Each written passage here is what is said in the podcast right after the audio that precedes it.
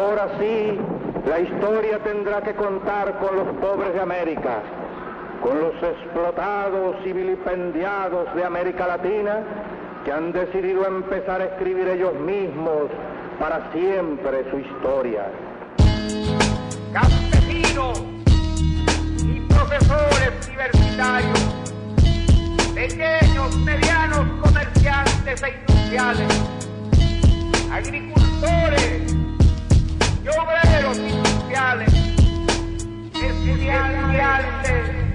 Bom dia, boa tarde, boa noite para quem nos acompanha. Mais uma vez aqui presente para mais um episódio do Crônicas Sudacas, na viçosa mais quente da história. Derretendo aos poucos, mas novamente presencialmente, né? É o segundo episódio que a gente consegue gravar assim presencialmente, na mesinha redonda. Hoje em número reduzido, apenas com o Otávio aqui ao meu lado, mas para um, um episódio muito especial que a gente vai abordar um tema que tem sido frequente nas nossas discussões pessoais há muito tempo e hoje a gente vai trazer alguém com muito gabarito para poder debater isso com a gente. Então, Otávio, boa tarde, seja bem-vindo mais uma vez. Dê seu boa tarde para a galera aí. Olá, turma, tudo bem? É, é, um prazer estar aqui de volta para a gente poder falar um pouco sobre cinema, sobre produção de cultura, sobre tudo que envolve o cinema documentário aqui na América Latina e, por que não, falar um pouco de arte também. Acho que é um pouco sobre isso. Saudar o nosso convidado e vamos para o episódio. Então, hoje o Crônicas recebe o professor Fábio Aparecido Monteiro, que veio a, ao nosso contato por meio do nosso querido professor Luiz, que hoje é professor do Coluna. Um abraço para ele também. É, estava eu sentado uma tarde assim, desenvolvendo material didático, inclusive. Ele ao meu lado no escritório. a gente começou a conversar sobre cinema e tal. Comentei também do Crônicas, que falava um pouco sobre cinema latino-americano. Ele falou assim: Tenho conhecido que é especialista nessa área, talvez seja interessante se trocar uma ideia com ele. Então, eu vou deixar o que o, que o convidado se apresente, obviamente, né, Fábio? Seja muito bem-vindo ao Crônicas, muito obrigado por disponibilizar esse tempo aqui, trocar uma ideia com a gente. É, você é formado na, na UFOP, né? Inclusive foi colega de, de sala do Luiz. Teve aulas com professores, com uma professora que é a nossa professora hoje, a Patrícia Vargas, né? Que inclusive até ministrava a matéria optativa em relacionada a cinema, que a gente tenta bastante que, que ela se empolgue e faça essa optativa aqui também pra gente. Mas enfim, muito obrigado. Fica à vontade para se apresentar. É, boa tarde, né? Boa tarde, bom dia, boa noite, né? Matheus e Otávio, muito obrigado pelo convite. É, é uma satisfação estar aqui com vocês e mando também um abraço, né, para os nossos ouvintes. É, então, eu me formei sim em História na Universidade Federal de Ouro Preto, né? estudei junto com o Luiz Gustavo, foi uma, uma satisfação muito grande, né? Porque além de uma parceria intelectual, acadêmica, a gente desenvolveu também uma amizade profunda. Uh, e a Patrícia Vargas, né? É uma satisfação. Eu fiquei agora até bastante. Fiquei tocado, fiquei comovido, porque ela foi uma das é, pessoas responsáveis por me abrir os olhos, né, assim, pro, digamos, para o ferramental teórico e metodológico de como trazer o cinema para as discussões da história e também da filosofia, né? É, que são atividades a partir das quais eu uh, não só me formei, mas também passei a desenvolver grande parte da minha carreira profissional né, e afetiva desde a graduação há, há 25 anos. há 25 anos, mais ou menos isso.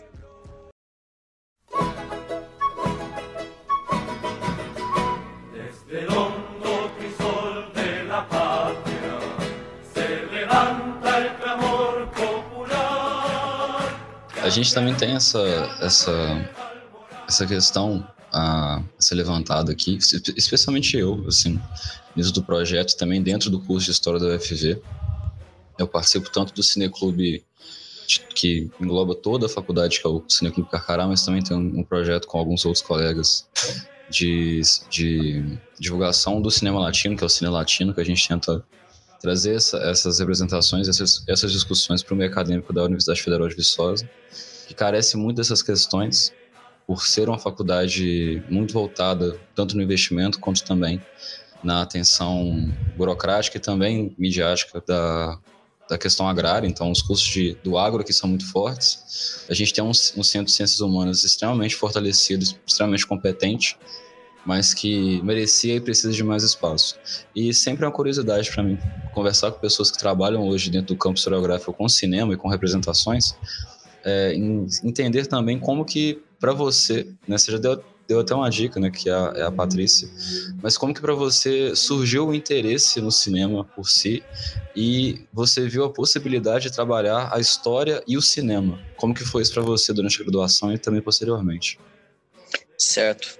Bom, indo direto ao assunto, é, o meu envolvimento propriamente com cinema, com filmes, né, veio da minha formação familiar, né, veio é, diretamente assim do envolvimento com meu pai e com minha mãe que gostavam realmente de assistir filmes. Mas de maneira mais objetiva aqui no dentro do escopo da nossa conversa, Uh, bom, eu fiz o FOP no começo do século 21. Eu fiz a minha graduação entre 2000 e 2004. E eu gosto de enfatizar isso porque é, a gente ainda trabalhava com VHS, com fita VHS. É, nós não tínhamos as redes sociais ainda é, fortalecidas e muito menos streamings, né? ou então formas de compartilhamento de dados, ou então compartilhamento digital, e evidentemente muito menos compartilhamento de música e de filmes. Então eu gosto de chamar a atenção disso porque é, a principal atividade acadêmica que eu desenvolvi, não somente junto com a professora Vargas, né, mas também com os colegas, foi o cineclubismo.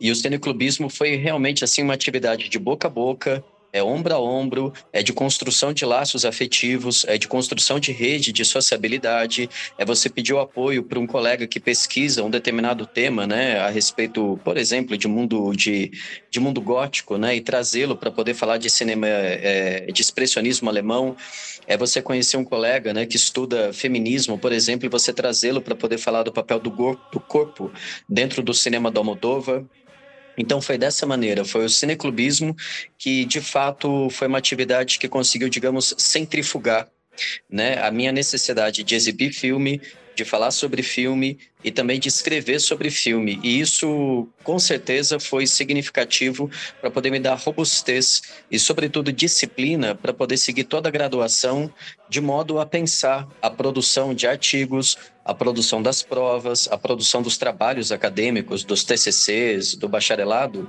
de maneira cadenciada, entende? Ou seja, você vai a cada semestre estudando né, num, nesse semestre o novo cinema alemão, aí você pega ali um pouquinho do do Herzog, né? Você pega um pouquinho do Wim Wenders, no mês no semestre seguinte você volta para poder estudar cinema latino-americano. Então, em resumo, é assim: o cineclubismo é uma atividade fundamental. Né? Se eu tenho que dar uma recomendação para a pessoa que está fazendo graduação em qualquer área, em qualquer faculdade, né, seja na área das ciências da subjetividade, da psicologia, ou então até mesmo da, das ciências humanas e sociais, que se envolva com o cineclubismo. O, cineclubismo. o cineclubismo ele te dá ritmo, ele te, dá disciplina e te dá uma perspectiva de médio e longo prazo para você entender o filme como uma janela de compreensão do mundo, né? É, isso que é fundamental, entendeu? E depois, logo que eu acabei a graduação, eu continuei com a atividade cineclubista, mas aí eu já estava no mercado de trabalho, né? É, mas aí depois, né, eu posso seguir, continuar, posso continuar falando um pouco disso, mas é, eu espero as suas perguntas também. É, perfeito, professor. Eu acredito que eu posso te chamar assim, porque eu gosto de ser chamado assim também, é, como professor, como educador, enfim. É, uma coisa que no, nos toca muito aqui no Crônicas é a questão que envolve a perspectiva, seja ela qual for, política, social, cultural. No caso aqui que a gente está tratando é a perspectiva mais da produção de arte, mais especificamente do cinema documentário latino-americano. E quando a gente quando a gente estava estudando um pouco de você, do seu currículo, eu vi que você participou de um congresso em Coimbra, que envolvia um pouco de cinema e essas perspectivas. Eu queria saber, que é algo que nos envolve como crônicas, como uma perspectiva uma perspectiva sudaca do mundo, como que o cinema latino-americano e esse cinema mais especificamente de documentário é visto por lá. E se você foi mais em algum outro lugar e percebeu como que os olhos europeus veem o cinema latino de lá para cá.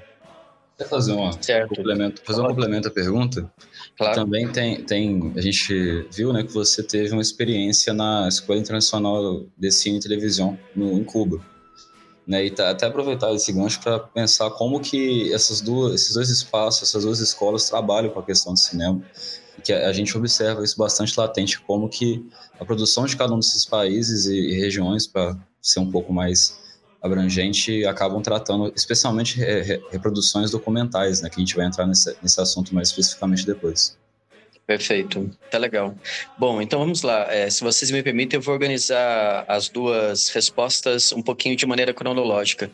Logo que eu saí da graduação, no ano de 2010, eu soube né, da graduação em cinema na EIC TV, né, na Escola Internacional é, de Cinema e TV de Santo Antônio de los Banhos, em Cuba. Para quem não está familiarizado né, com a EIC TV, é importante dizer que ela foi fundada por uma iniciativa, é, digamos, internacional do Gabriel Garcia Marques, no ano de 1985 para 86. O Gabriel Garcia Marques ele tinha um desejo muito grande de montar uma escola de cinema e essa escola foi fundada em Cuba com apoio, por exemplo, né, de Fernando Birri, de Santiago Álvares, ou seja, de uma série de intelectuais e cineastas latino-americanos que haviam participado né, do novo cinema latino-americano, novo cinema chileno, do cinema novo brasileiro, enfim.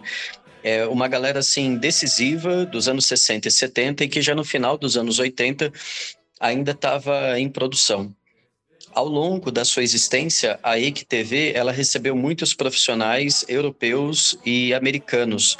Né? Eu posso citar aqui basicamente dois nomes para a turma ter uma ideia do que a gente está falando. Ao longo dos anos 90, a EIC TV em Cuba recebeu, por exemplo, Las Von Trier, né? recebeu, por exemplo, o Walter Murch. Né? O Walter Murch ele é um dos gênios né, da edição né? Tem até um livro dele que se chama Num Piscar de Olhos, uh, de Hollywood, né? Então, assim, basicamente, nomes como estes circularam pela IC TV, formando centenas, se não milhares, de profissionais de diferentes áreas. Uh, os principais cursos da ICTV, historicamente, né, eram roteiro, ficção, documentário, cenografia, direção de arte, ou seja, digamos, esses grandes eixos históricos. Voltando, quando eu terminei minha graduação, eu soube dessa possibilidade de fazer cinema em Cuba é, existia um vesti... na época existia um vestibular e ele era muito concorrido, né? E ninguém sabia muito bem as regras, porque afinal de contas é Cuba, né? Então era o próprio governo cubano, o establishment, né, cubano, quem de fato escolhia os profissionais.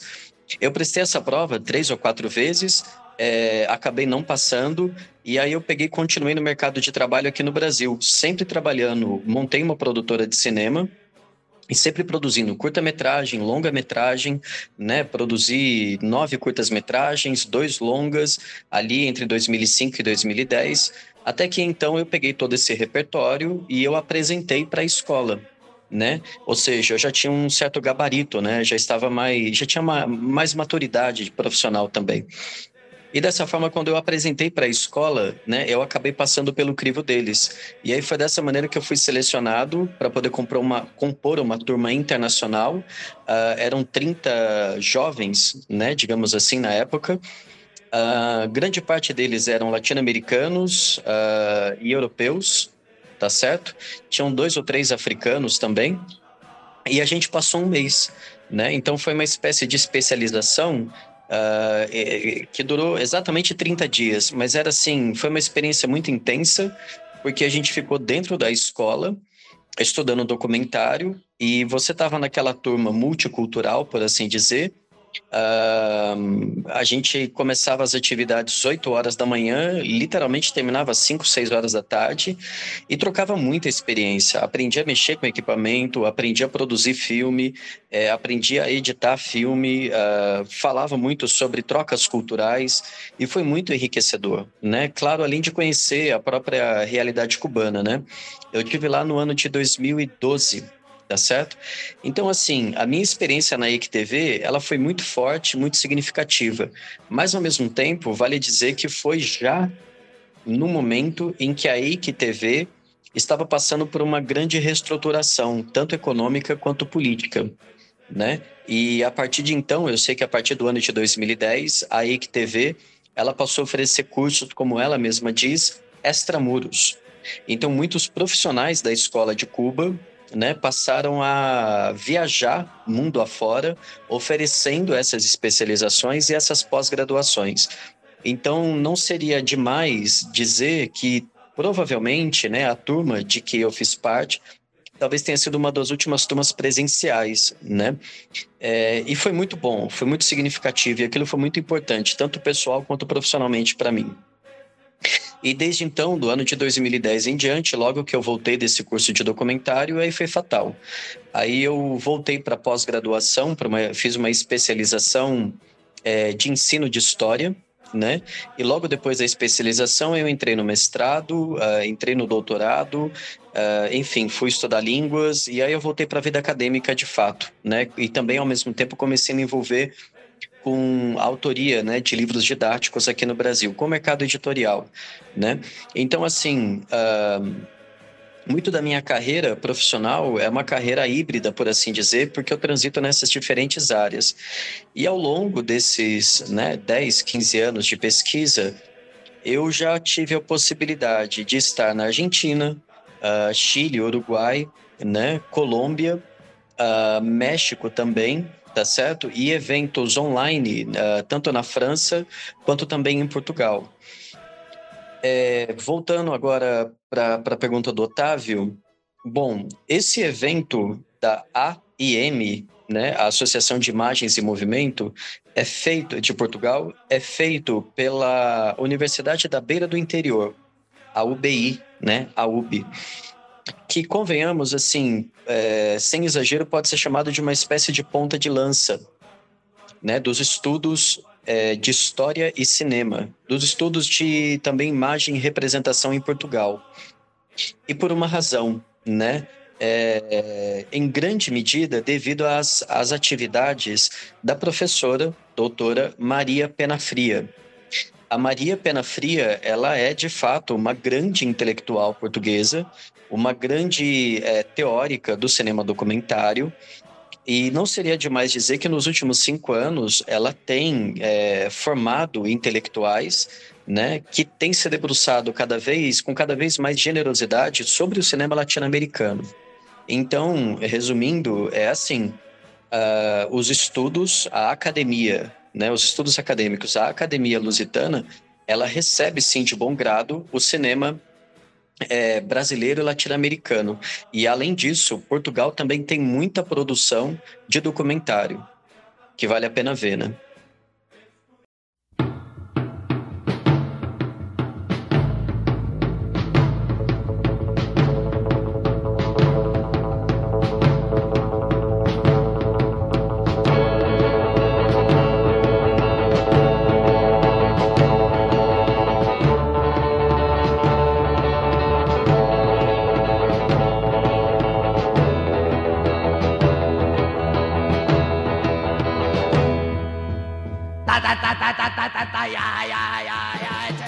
A principal produção que você tem hoje é o livro né, sobre a participação, sobre o documentário do Patrício Guzmán sobre o Allende, né, debatendo não somente o, documentário em si, mas também todo, todo o campo historiográfico que está nesse tempo histórico.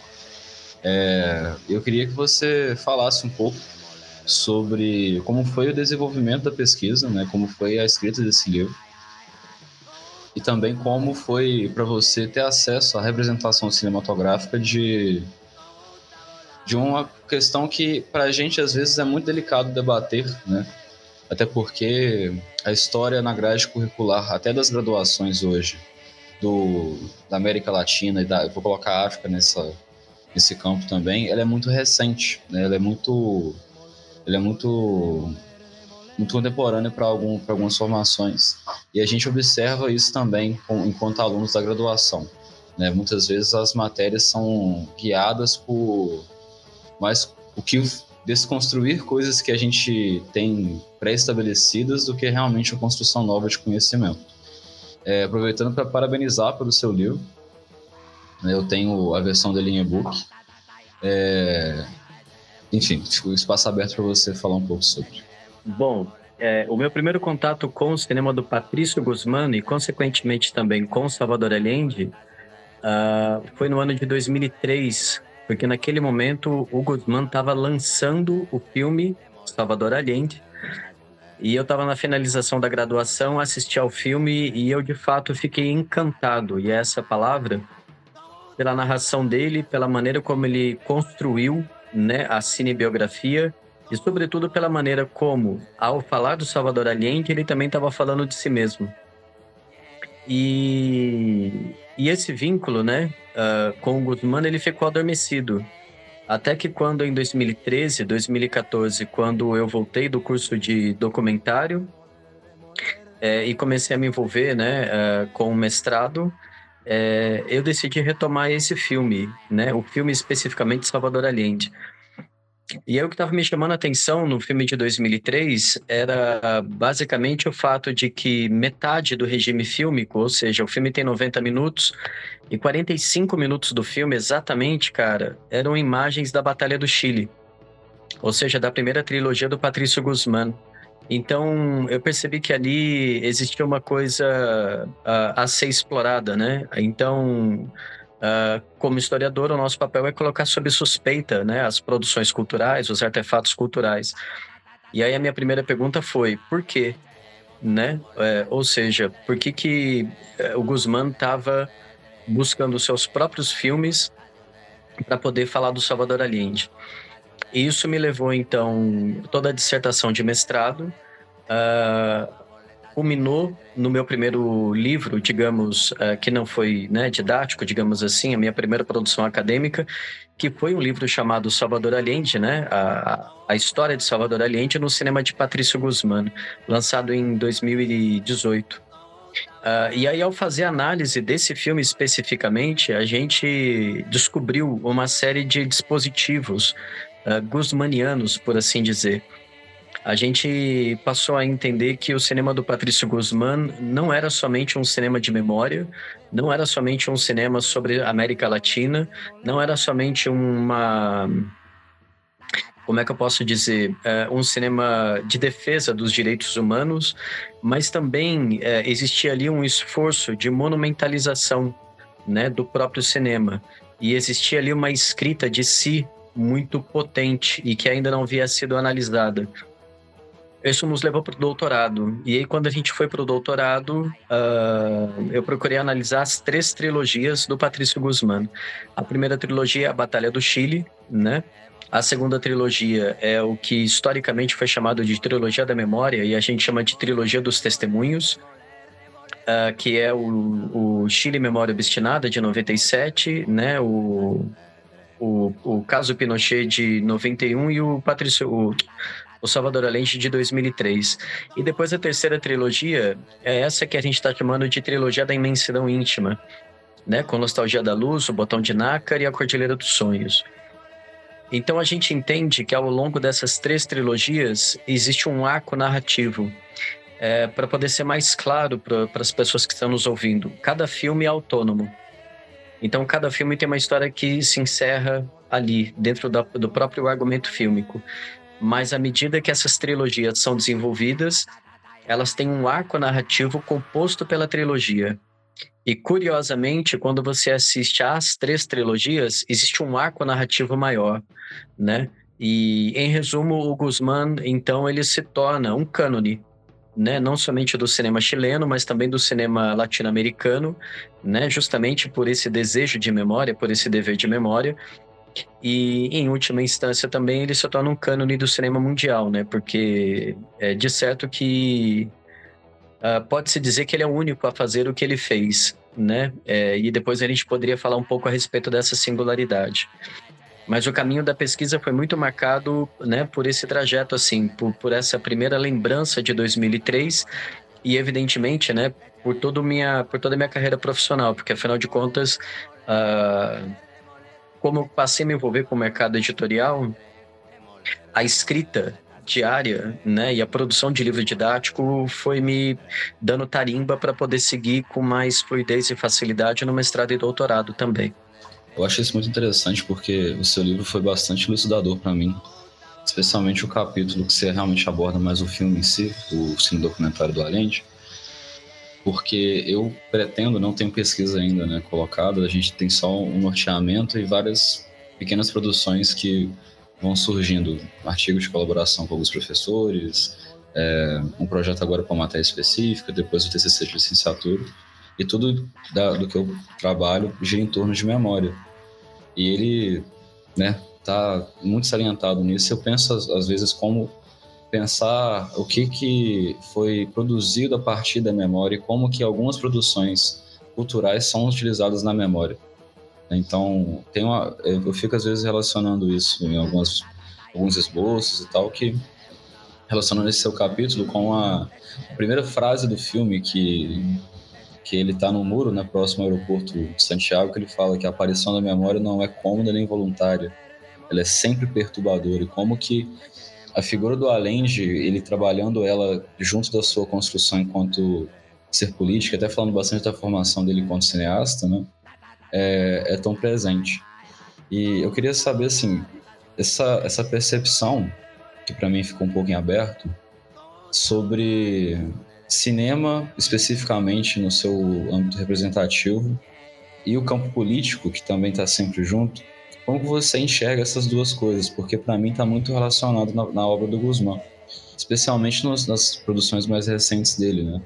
Que, especialmente o Meu País Imaginário e o de 2010, agora que me falhou o nome, que é o Chile uma galáxia de problemas, que ele está abordando um termo quase para gente da história, um termo de história história do tempo presente, né? Tá falando de uma de um caldeirão cultural e político que vai depois transbordar em 2019. É, você tendo leituras próximas em relação e tendo não, um livro muito muito bem salientado em relação a isso, eu queria saber a sua visão sobre.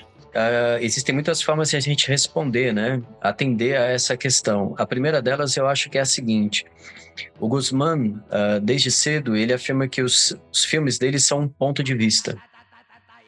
Ou seja, uh, dentro do campo da teoria do cinema, existe uma velha discussão a respeito se o documentário é neutro, se o documentário é objetivo, se o documentário é direto, se o documentário tem um olhar de uma mosca na parede que só observa as circunstâncias.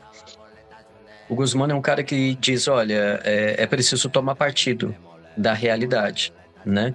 É, e os filmes dele tomam partido, né, do dever de memória, que é um dever quase kantiano, por assim dizer, né? É, esse desejo kantiano de memória é alguma coisa como, traduzindo, um, é preciso entender, né, que o esquecimento da barbárie também faz parte da barbárie. É preciso entender que o esquecimento do extermínio faz parte da vontade do exterminador. Por essa forma, por essa razão, então é preciso dar voz aos subalternizados, aos marginalizados, às pessoas que tiveram seus familiares desaparecidos, eh, torturados, justamente para que a ditadura não volte a acontecer. Né? E a gente sabe que esse espectro da ditadura, do fascismo e, do, e, do, e dos autoritarismos, infelizmente, ainda nos é muito presente. Né?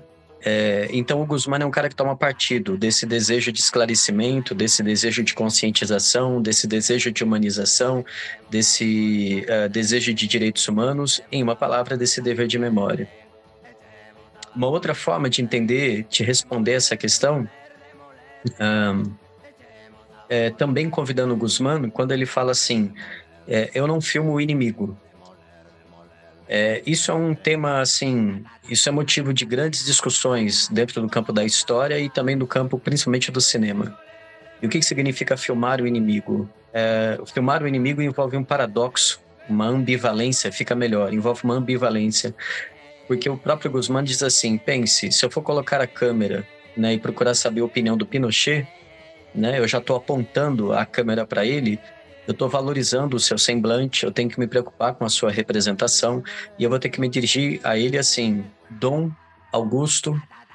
E eu não posso chamá-lo de Dom e muito menos de Senhor, porque eu não tenho, eu não sou capaz de ter simpatia, né, por uma pessoa que é criminosa, é, por uma pessoa que cometeu crimes na escala, né, em que o pinochetismo cometeu, entende? É, então a gente está falando desse crime assim em, em, em, em, escala de genocídio, né? Em escala de desumanização, né? Em escala de necropolítica, é isso que a gente está tentando dizer. Então, o Guzmán, quando ele fala para você que ele é incapaz de filmar o inimigo, isso já é uma atitude ética, né? Isso já implica numa tomada de postura, numa tomada de ponto de vista, isso já define uma posição política diante da realidade. E o cinema do Guzmán, né, a gente poderia passar aqui horas falando, particularmente a respeito de cada filme, ou então de cada trilogia, ele tá prenhe, né? Ele tem muito desse potencial de humanização e de encantamento. Por outro lado, para terminar, uma outra forma de ver essa politização nos filmes dele, por que não, é através da poética. Né? É através do recurso musical, é através do recurso ao silêncio, é através do recurso à escuta, né? Por mais que o Guzmán participe dos seus filmes, seja com pequenos comentários, né? É, muito poucas vezes, né? São raras as vezes em que ele está fisicamente presente no filme. Ele é um cara, é, é um cineasta que tem muita generosidade porque ele dá a ouvir, né? Ele tem aquilo que já foi chamado na literatura do Eduardo Coutinho, por exemplo, né? De a escuta sensível da alteridade, né? Então ele privilegia faz com que a gente privilegie a escuta, né, dessas é, pessoas que sofreram a história, né? E é preciso ouvi-las para que é, mesmo a gente não sofra, né? É, esses determinados passados. Eu achei muito pertinente seu comentário e num pouco do que trabalhamos aqui, eu acho muito interessante perceber como que essas percepções, como a percepção do Patrício Guzmán e mais especificamente como você trabalha dentro do, da produção de material didático, da produção de material pedagógico, de livros que envolvem essa questão. Eu queria saber como que você, nos materiais que produziu, no livro que produziu, é, mesclou pedagogicamente o cinema dentro desse material didático é, e poder explicar um pouco para quem nos ouve também é, como utilizar isso dentro e fora de sala de aula da melhor forma para que as pessoas tenham mais acesso a Patrício Guzmán, para que as pessoas tenham mais acesso à arte, né, à produção de cinema e todas essas coisas e que para a gente também tem uma, algumas alternativas para onde ir, seja, por exemplo, um site ou um, um blog ou coisas afins, porque é interessante interessante que a gente não só produza cientificamente, mas que a gente divulgue é, cientificamente e artisticamente tudo que envolve esse conteúdo tão rico. É, ao longo da minha carreira profissional, é, como editor e autor de material didático, eu tive a oportunidade de trabalhar com muitas diferentes coleções. Então, talvez seja interessante né, para os nossos ouvintes uh, inclusive porque isso é uma outra janela profissional, dizer um pouco a respeito do que é o mercado editorial. Quando eu comecei a escrever, né, participar de, de autoria de livros didáticos há cerca de 10 anos, é, ainda não se falava de novo ensino médio. Há cerca de 10 anos atrás, inclusive, né, os cursos de filosofia e sociologia no, no ensino médio ainda eram uma relativa novidade. Então, por que eu estou colocando esse cenário? Porque escrever material didático nos últimos 10 anos mudou muito.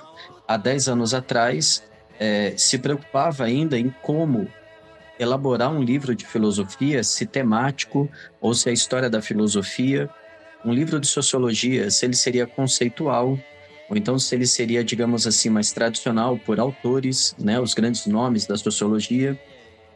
Já em relação aos livros de história, Uh, aí não tem muito para onde fugir, né? Porque afinal de contas, tanto a história geral quanto a do Brasil é, sempre teve uma abordagem cronológica. Acontece que de cinco anos para cá houve a possibilidade de você preparar uh, os itinerários formativos e esses itinerários formativos vêm a atender o novo ensino médio. Isso significa dizer então que você passa a ter livros como, por exemplo, Cidadania e Democracia, né? Você passa a ter livros sobre artes visuais, você passa a ter livros que exploram a ideia, as questões de linguagens.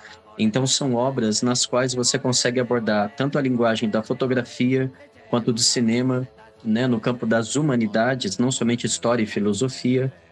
Em uma palavra, então, eu estou tentando aqui demonstrar como uh, quando se lida com imagem, seja ela a imagem estática da fotografia, né? Ou então a imagem em movimento, a do cinema, e seja ela de vídeo ou então até mesmo a de filme, a de audiovisual, é... isso te dá maior possibilidade, né? Isso te dá maior envergadura para você então lidar com as com as diferentes demandas do mercado, entende? É, e isso tem me preparado, né, para poder ter uma atuação bastante horizontal, por assim dizer, né, bastante heterogênea, né?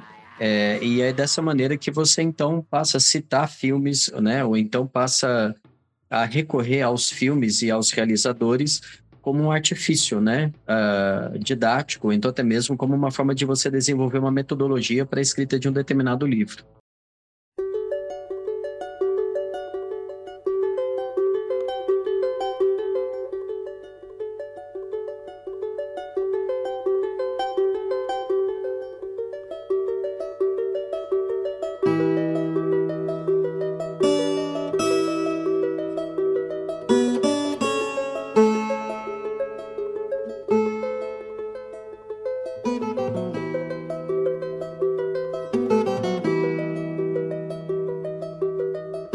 Gente tem, tem visto, tem debatido bastante a questão do novo ensino médio, e até no sentido de se preparar para ele, né?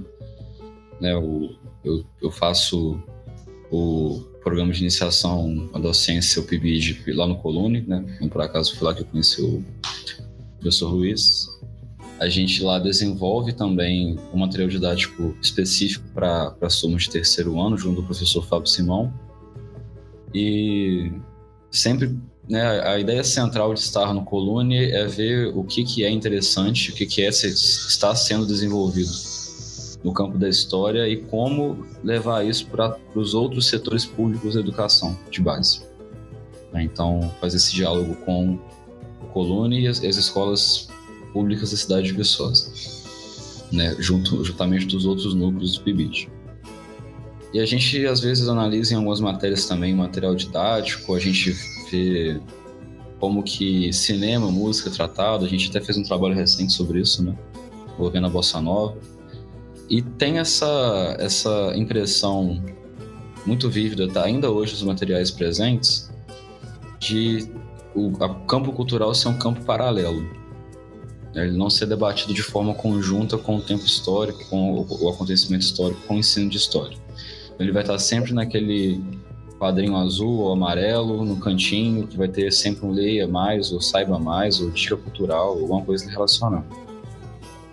É, você tendo a experiência de ter trabalhado didaticamente com isso também na escrita, você, consegue enxergar é, artifícios que a gente consiga de fato trabalhar esse campo cultural em sala de aula especificamente, de forma que ele construa junto do aluno não só o contato com obras que a gente tem uma grande dificuldade de, de distribuição no Brasil, que é o cinema latino-americano como um todo, e até o próprio cinema brasileiro, e de que forma também que ele pode acrescentar a própria aula e ao ensino de história propriamente, né?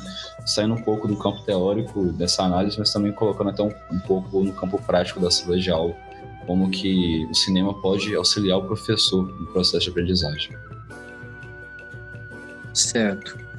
É, de fato, é, a leitura é, a leitura realista que você fez, ela é bastante adequada, é, digamos assim, às práticas existentes no mercado, né? É, tanto aquelas que estão presentes nos livros didáticos, né, em geral, como também na sala de aula. Agora é assim, é muito difícil também lidar com esse tema uh, sem ser generalista.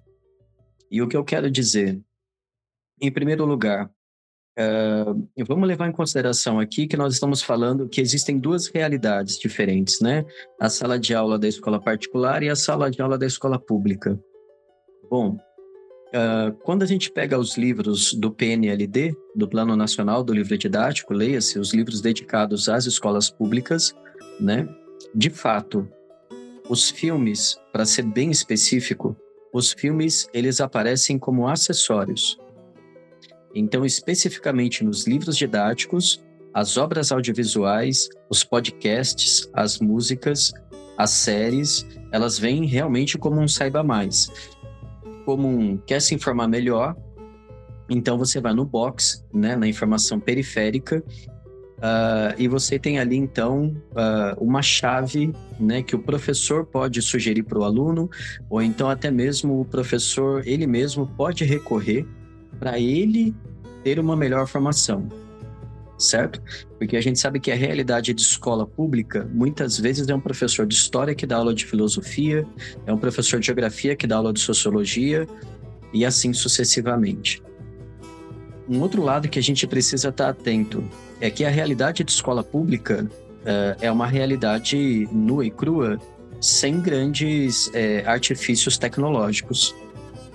Então, uh, às vezes, assim, o melhor que a escola pode oferecer, de fato, né, é, é uma sala de aula, são as carteiras, né, um nível de segurança, né, um bem-estar ali, quem sabe dietético, né, ou então até mesmo um afetivo para que o estudante se sinta seguro uh, para poder ter o um mínimo de estabilidade para conduzir a sua vida estudantil.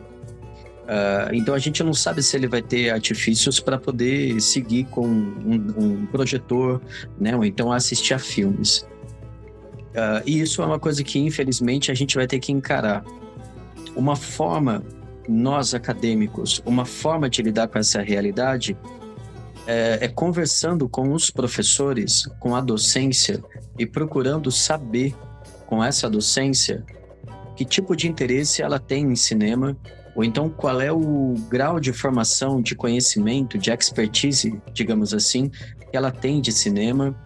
É, uma vez que nós né, somos especialistas em audiovisual, procurar ajudar a, a, a, formação desse professor, ou então quando a gente está nessa realidade de sala de aula, é procurar compartilhar esse conhecimento com eles, né? Porque a gente sabe que, em uma palavra, né, as atuais gerações, elas são letradas pela imagem e não pelo né, é, caderno de caligrafia. É, dito em outras palavras, as crianças hoje em dia elas têm, é, antes de tudo, contato com a imagem e convenhamos, né, é uma imagem de forte apelo pornográfico, né, porque é a imagem do TikTok, é a imagem instantânea, é a imagem efêmera que estimula o toque, né? estimula o consumo rápido, a recompensa psíquica é... e que evidentemente causa danos cognitivos, entende? Então, assim, a educação pela imagem, ela requer sensibilidade, ela requer preparação. Agora, por sua vez, quando a gente vai para uma outra realidade, que é a de escola particular, seja nos livros didáticos, em primeiro lugar, seja na sala de aula, como a gente encontra uma realidade material concreta diferente, né, e a gente pode encontrar mais preparo, é possível sim encontrar livros de itinerários formativos do novo ensino médio que são dedicados às áreas de linguagens, né, e à educação audiovisual. Entende? Então nós temos bons materiais, né, sendo produzidos nessas áreas só que são poucos. E, em geral, são em sistemas, é, como a gente diz, sistemas de ensino. Porque o ensino sendo seriado, né, uh, isso dá, digamos assim, mais conforto, percebe? É, mais, mais chance de experimentação, tanto para a docência quanto para o estudante, né? Mas isso a gente sabe também que a gente está falando de uma elite estudantil, entende?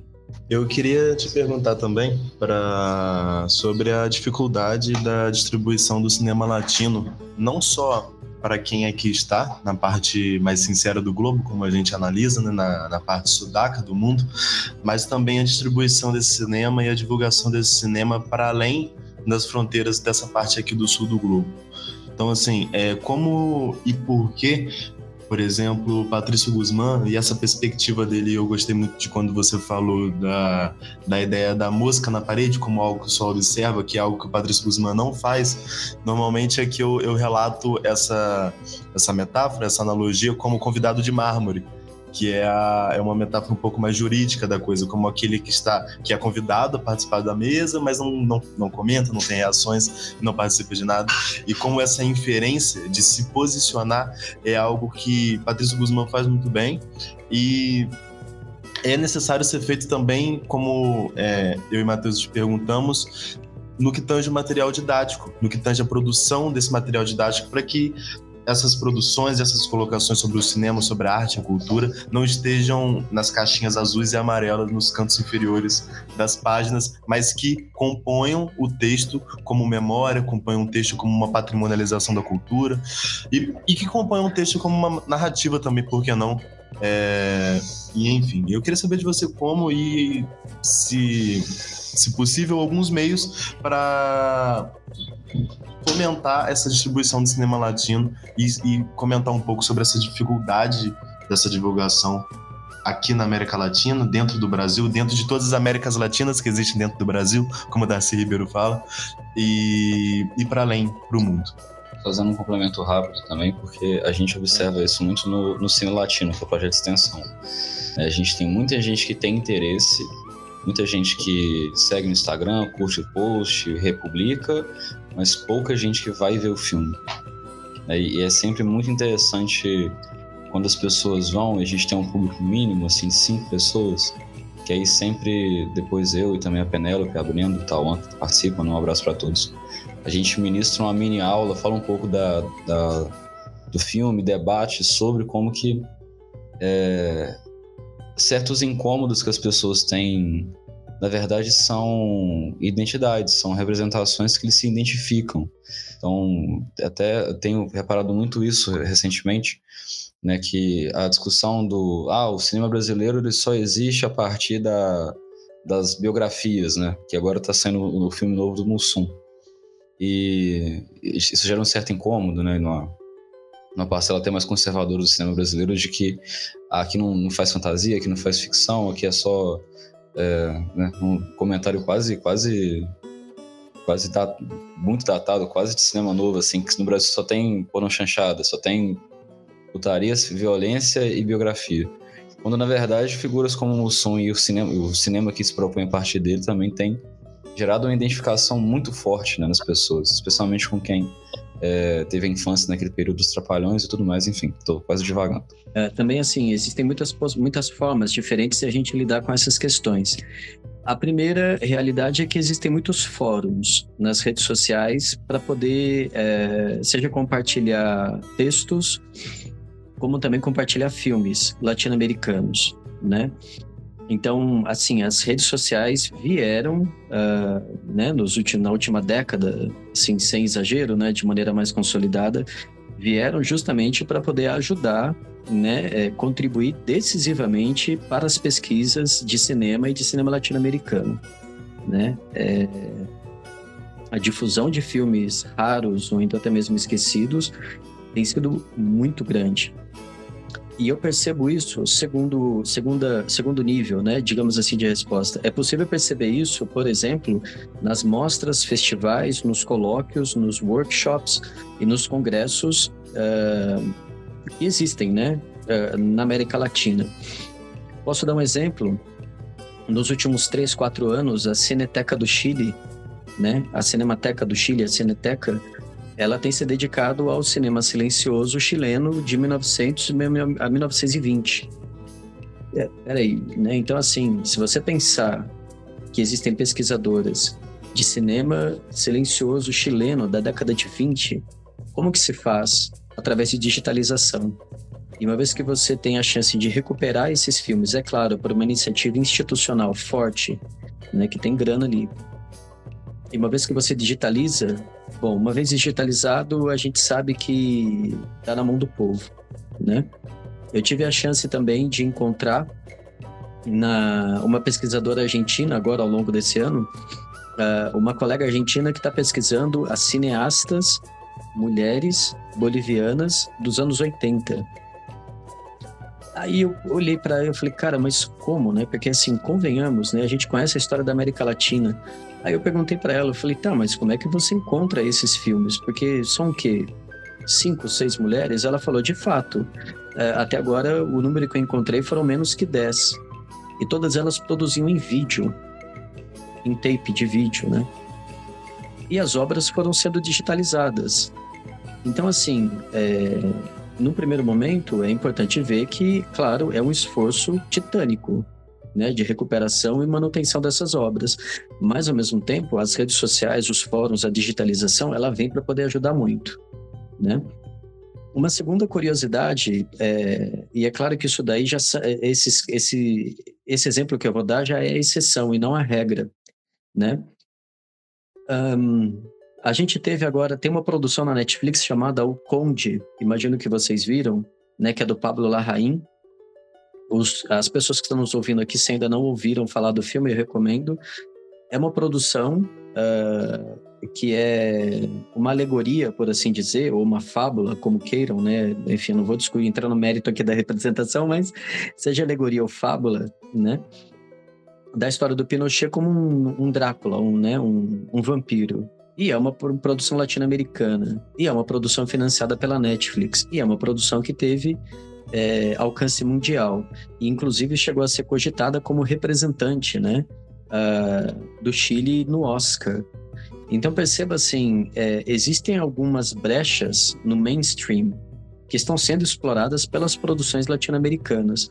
O, o próprio Pablo Larraín, né? Ele é um cara que fez, por exemplo, uma cinebiografia da Jackie, né? Da Jacqueline Kennedy. Então, o Larraín é um cineasta chileno que fez muita carreira na televisão e ele chega, né, ao mainstream, por assim dizer, um, hollywoodiano. Então, assim, existem muitas janelas e existem muitas oportunidades, mas elas ainda são pequenas dentro do mainstream. Mas o fato é que é possível explorar essas janelas, sobretudo pelas redes sociais. Agora, tem um outro detalhe nessa história aí que é o seguinte, né? Só o compartilhamento de ideias, é só o compartilhamento de filmes que vai dar sustentação ao cinema latino-americano, né? É, não adianta pensar que esses filmes vão se sustentar por conta própria, ou então vão essas produções vão se sustentar comercialmente, porque elas não vão, né? É, isso que nós estamos fazendo aqui, esse bate-papo, essa troca de ideias, né? Esse esse boca a boca é fundamental para o cinema latino-americano para poder multiplicar as pesquisas, abrir novas possibilidades de pesquisas, abrir novas frentes né, de investigação. Sem isso, não existe. Sem isso, não vai. É um ponto até que o Wagner Moura levanta bastante no, no último Roda Viva que ele participa, né? Que a forma com que se produzia cinema no Brasil e na América Latina antigamente já era, né? Hoje, é. a lógica dos streamings é, é completamente diferente.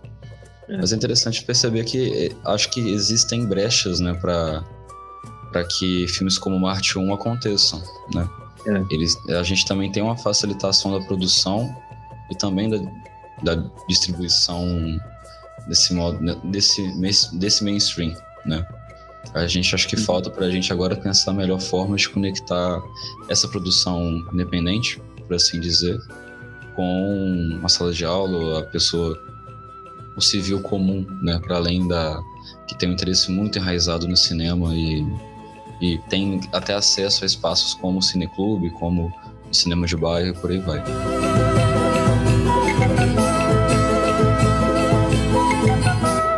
A gente chegou ao fim, então. Eu queria te agradecer novamente pela, pelo tempo, né, pela, pela presença, pela conversa. Foi muito, muito construtivo para a gente. É, eu deixo agora o espaço aberto para você fazer considerações finais e também te pedir para deixar uma indicação cultural que a gente sempre pede para os convidados também. A gente sempre acaba deixando algumas, né, é, para a galera que está escutando a gente. É legal. Bom, em primeiro lugar, eu agradeço a escuta né, dos nossos ouvintes, a participação aqui na nossa entrevista. Agradeço a você, Orsini, ao Otávio também, pelo bate-papo. Eu sigo aqui à disposição de vocês é, e também para os nossos ouvintes. Se eventualmente é, algum pesquisador ou pesquisadora gostou da nossa conversa aqui e quiser me encontrar nas redes sociais, seja para poder orientar pesquisas, compartilhar material, é, não só sobre Patrício Guzmán, mas sobre cinema latino-americano, por favor, fique à vontade. O meu site é fábio traço Uh, traço monteiro.com é fábio traço monteiro.com tá certo? www.fabio traço monteiro.com me encontra por lá, manda um e-mail bate um papo que a gente segue adiante. Eu estou aqui à disposição para poder contribuir com vocês uh, ah, para poder dar sequência né, às investigações de cinema latino-americano uma dica, rapaz, uh, uma dica para vocês, uma dica para quem nos ouve. Nossa, são tantas, são tantas. É, bom, uh, posso dar duas rapidamente? Em primeiro lugar, existe no YouTube um canal que eu gosto muito que se chama TV Encuentros. Encuentros. TV Encuentros. Uh, ela tem muitas produções sobre a América Latina, inclusive sobre ditaduras latino-americanas. Recomendo, tá certo? É muito bom. E particularmente sobre a história do Chile, para quem ainda não conhece, o Baradit, Baradit. Fica aí a dica para vocês conhecerem esse escritor que é, enfim, né, ele é um escritor, mas que também se tornou um grande influenciador da cultura pop, né, uh, chilena de hoje em dia, tá certo? Baradit, tá bom? São essas as sugestões. Obrigado, professor. Eu quero fazer as indicações aqui também, minhas e do, e do Matheus. Por parte minha, eu quero indicar o livro Poco Hombre, do Pedro Lemebel e da Mariana Sanches, que é um livro que fala sobre, literalmente, como diz a descrição do livro, uma bicha terceiro-mundista, que é um pouco desse relato de resistência dessas pessoas aqui nessa parte mais sincera do globo. E como você falou sobre Chile, eu queria deixar uma indicação também de um livro fantástico. Assim, é um livro fantástico de fantasia, né? Um livro fantástico duas vezes, que se chama Os Fantasmas de Pinochet, de Francisco Ortega e de Félix Vega, que é um livro que conta muito bem, de uma forma um pouco alegórica, um pouco caricata, para poder trazer um público para próximo do que ocorreu no, nesse país que é vizinho nosso. Então eu queria te agradecer muito por essa participação aqui conosco. É muito importante falar sobre cinema, é muito importante falar sobre América Latina e foi um momento muito oportuno ter você aqui conosco para falar um pouco sobre isso, sobre educação, sobre sobre a produção de material didático e afins te agradecer pela presença novamente. Quer fazer? É, é só aproveitar, né? Fazer indicações assim. Novamente indicar o livro do professor, né? O Além de História de Salvador Allende no Cinema, de Patrícia Guzmán. Excelente, eu tenho utilizado como leitura complementar de várias coisas que eu tenho produzido também. É, e encontro facinho na Amazon também, tem e-book. E tem um, um, assim, tem várias, várias, várias apresentações recentes é, do início dos anos 2000 também, sobre, sobre a política no geral na América Latina que, que eu acho muito interessantes, assim, especialmente no Chile. É, então eu vou colocar de uma forma mais geral, assim, né? De conhecerem é, e diretores latino-americanos que trabalham com temas latino-americanos. Eu acho que uma, uma porta de entrada muito interessante para esse tipo de cinema são os cinco documentários do Patrício Guzmán, especialmente o que a gente abordou com mais clareza aqui hoje, que é o Aliente. Então, é, infelizmente, é um filme difícil de encontrar. É, ele no Brasil só tem disponível para aluguel e venda também, se não me engano, pela, pela, pela Amazon Play, se não me engano, agora, posso conferir. Mas vai ter tudo, tudo que a gente indicou, citou, também vai estar linkado aqui na descrição do programa. No mais, agradecer de novo ao, ao Fábio pela presença, agradecer ao Otávio pela presença. É, vou deixar o Otávio fazer a nossa tradicional já frase final e me despedindo de todos aqui. Até o próximo episódio. Agradecer mais uma vez ao Matheus, ao professor Fábio, é, que sigamos todos com cuidado, firmeza e utopia hoje sempre, de uma forma quase sempre amarela e devagar. Muito obrigado a todos e até o próximo episódio.